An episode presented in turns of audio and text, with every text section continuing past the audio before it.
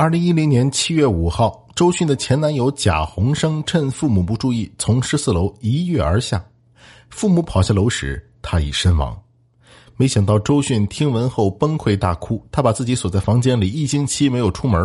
贾宏声的离去成了他一生的痛。一九六七年，贾宏声出生在吉林四平的艺术世家，他的父母是当地话剧团的演员。一九八五年，十八岁的贾宏声考入中央戏剧学院，与巩俐、史可成了同班同学。何冰曾在节目中这样描述贾宏声的长相：帅的简直没边了。贾宏声的形象和气质俱佳，他在班里显得尤为突出。一九八七年，贾宏声主演了电影《夏日的期待》，开始了演艺之路。一九八八年，贾宏声出演了李少红执导的《银蛇谋杀案》。这一年，贾宏声和大学同学吴宇娟确定了恋爱关系。大三时，贾宏声就一炮而红，成为最具潜力的男演员，爱情也随之而来。他和五朵金花之一的吴宇娟走到了一起，两人郎才女貌，恩爱有加。但意外还是来了。一九九二年，贾宏生拍摄《蜘蛛女之吻》时，第一次接触了毒品。为了找到拍戏的感觉，他沉迷其中，从此贾宏生掉进了命运的漩涡。蜘蛛女质问后，贾宏生精神出现了问题，经常乱发脾气、摔东西。吴宇娟发现男友有些不对劲了，她感觉贾宏生变了，他总是来找她要钱，然后匆匆而去。后来，吴宇娟才知道贾宏生染上了毒瘾，而且已经很严重了，发作起来自己的父母都敢打。吴宇娟想尽各种办法帮他戒毒，找医生苦口婆心的劝他，甚至还曾经跪下求他。可是贾宏声就是戒不掉，吴宇娟死心了，选择分手。此后，贾宏声被强制戒毒，经过几年的时间，终于断掉毒瘾，重返娱乐圈。一九九八年，贾宏生再次重回娱乐圈，与魏红的周迅搭档出演《苏州河》。也正是因为这部戏，两人相互欣赏，暗生情愫。当时，贾宏生非常直接的追求周迅，说了一句：“你愿意做我女朋友吗？”周迅说：“好啊。”两个人就在一起了。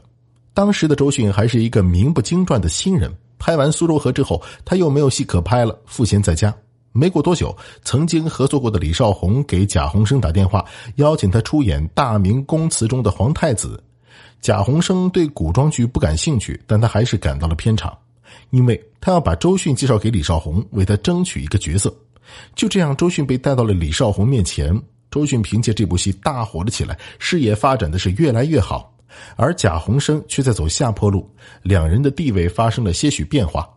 不过，他们终究还是没能走入婚姻的殿堂。相恋一年之后，两人就分手了。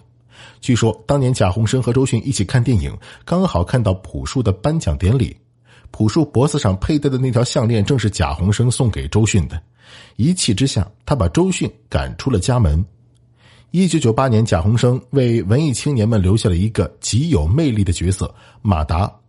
他和蒋鸿生的共性似乎也是“死磕”二字。